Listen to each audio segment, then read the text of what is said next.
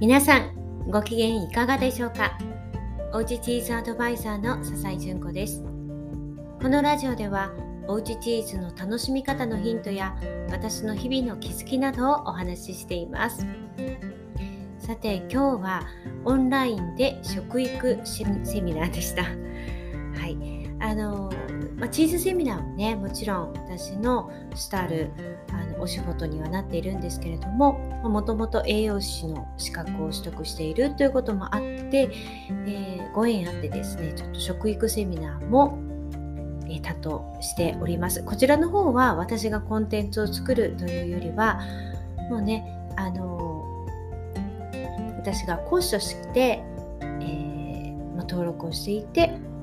企業様のところにお話をしに行くというスタイルなんですけれども、まあ、今月は糖質というのがねテーマなんですね。非常に気になるところかと思うんですけれどもつい昨日もあの急に炊飯器がなんだかもうびくともしなくなってですねこれはいけないということで急遽ねあのちょっとお店に夫と2人で行ったんですけれどもいろいろ調べてるとね今は糖質オフをね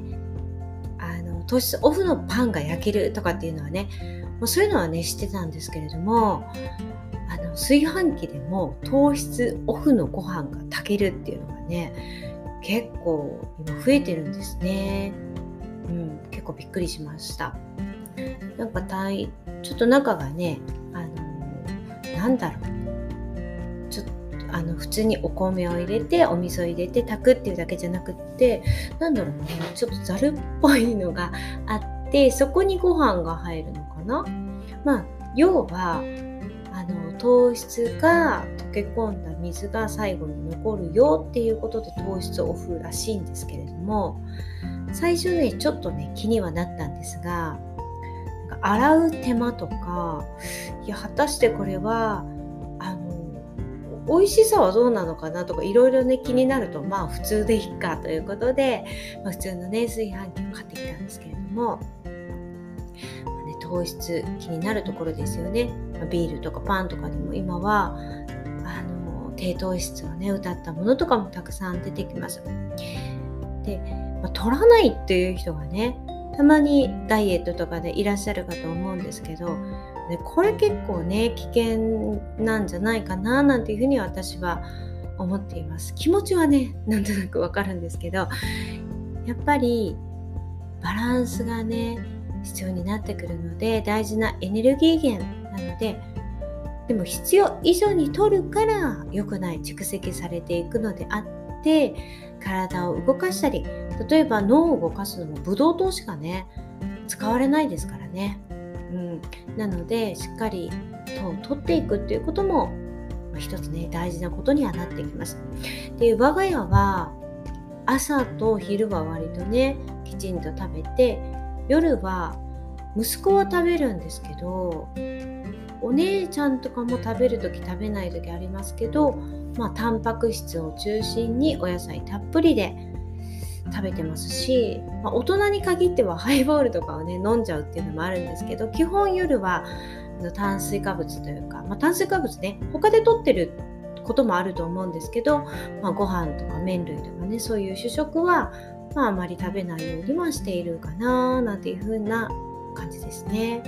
うん、皆さんはいかがでしょうか？ね、でもね今はこんな風に割とバランスをとって食べているんじゃないかなと思ってるんですね。あのやっぱり私とか夫とか、ねまあ、年齢がねある程度来ていると娘たちのような代謝はのようにね代謝は良くないので同じだけ食べていたらやっぱりそれはね使われないのでエネルギーととしてねやっぱり子供たちよりは少し控えめにしないといけないよねっていうのはもう当たり前かなと思ってるんですね。でも体を作っていくタンパク質とかそれをね助けてくれるビタミンとかミネラルとかねそういったものを含んだお野菜とかは、まあ、たっぷり食べないといけないななんていうふうに思っています。まあ、バランスですよね。うん、でもやっぱりね私も中学生ぐらいの頃からダイエットに目覚めたんですねその頃。で中学校の時は本当に極端にね食べないっていう選択をしたんですよ。知識が全くないのでもうご飯は食べないとかもうなんだろう油がちょっとでも入ってたらも怖くなってたんですよね。うん、だからゆで卵だったら食べるけれどもなんか卵焼きとか目玉焼きになった瞬間に油が合うとかって思ってなんか食べるの怖くなってくるってちょっとね行き過ぎてたなーなんていうふうに思います。運動もめちゃくちゃしてたんですけどだからめちゃくちゃ痩せたんですけどうん。でもねそういう時ってわからないんですよね。傍から見てたらすごい痩せてるのに自分ではねあのまだまだとか思っちゃうんですよね。結構危険だなと思いました。でやっぱりそういった食生活って長続きはしないですよね。全然楽しくないですから。その一時だけはいいんですけど、うん、なのでやっぱりどこかでリバウンドをしてしまってあ食べちゃいけないとかねそういうのの繰り返しをしていたような感じもします。だから割とね20代ぐらいまではなんか毎日毎日ダイエットのことばっかり考えてたどっかね頭の片隅で考えてたような気がします。これ食べちゃいけないとかね、うん、でも結局そういう時に限って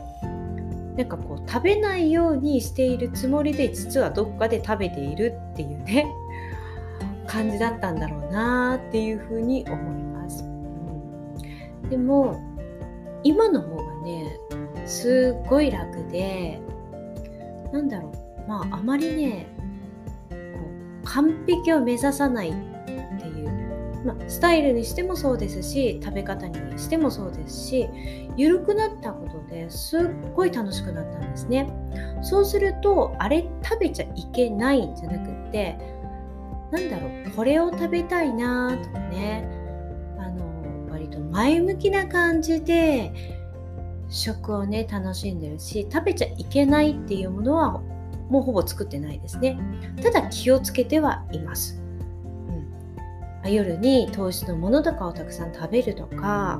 何も考えないでねおやつバクバク食べるっていうのは全然ないです。はいうん、だけどあの甘いものもね時にも食べたりもするし、うん、美味しいってみんなで思いながらね食べるのってやっぱりいいなーなんていうふうに思っているのでそういう風な食べ方をするようになってからなんだろういろんなことが縛られなくなってすっごく楽幸せだな食べることとかもうんまあ、ありとあらゆることがね、うん、なんか縛られるものがないというのはすごく楽だななんていうふうに改めて思っています。うん、で、えーめちゃくちゃ体も動かしてます。朝からね、だいたい5時から起きて、ちょっとね、あの作業を作ったりとか、食洗機の中片付けたりとか、まあ、お弁当のご飯だけちょっとね、冷ましといてとかね、そういうことだけをやったら、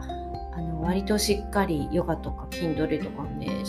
40分、50分とかね、やったりするんですよね。うんまあ、そんな感じで、まあ、体も動かしていて気持ちいいし、で美味しくご飯も食べられるしっていうので。うん。なんかすごくね楽ですよね。こういうのがね。だから食べない。これは食べちゃいけない。絶対糖質はダメ。とかね。そういう風にやると絶対どこかでねリバウンドしてしまうので皆さんもこう適度にあの適度にまあ、ダイエットというかね絶対食べないっていうものを作るよりは控えめにするというねマインドセットが必要じゃないかななんていうふうに思います。はい、まあ、これからね夏場もう暑くなってきましたね。はい、なのでちょっとねあ二の腕気になるなとかいろいろあると思うんですけれどもまあまあそれもねまるっとこうね受け入れつつでも少しでもねちょっとこう締めたいなっていうところも持ちつつ、まあ、ガッチガチになりすぎないで皆さんねあの体のバランスをね、えー、うまく保っていただきたいななんていうふうに、まあ、今日糖質のお話をしていて思いました。はい。ということで今日はこんなお話でした。それではまた明日お会いしましょう。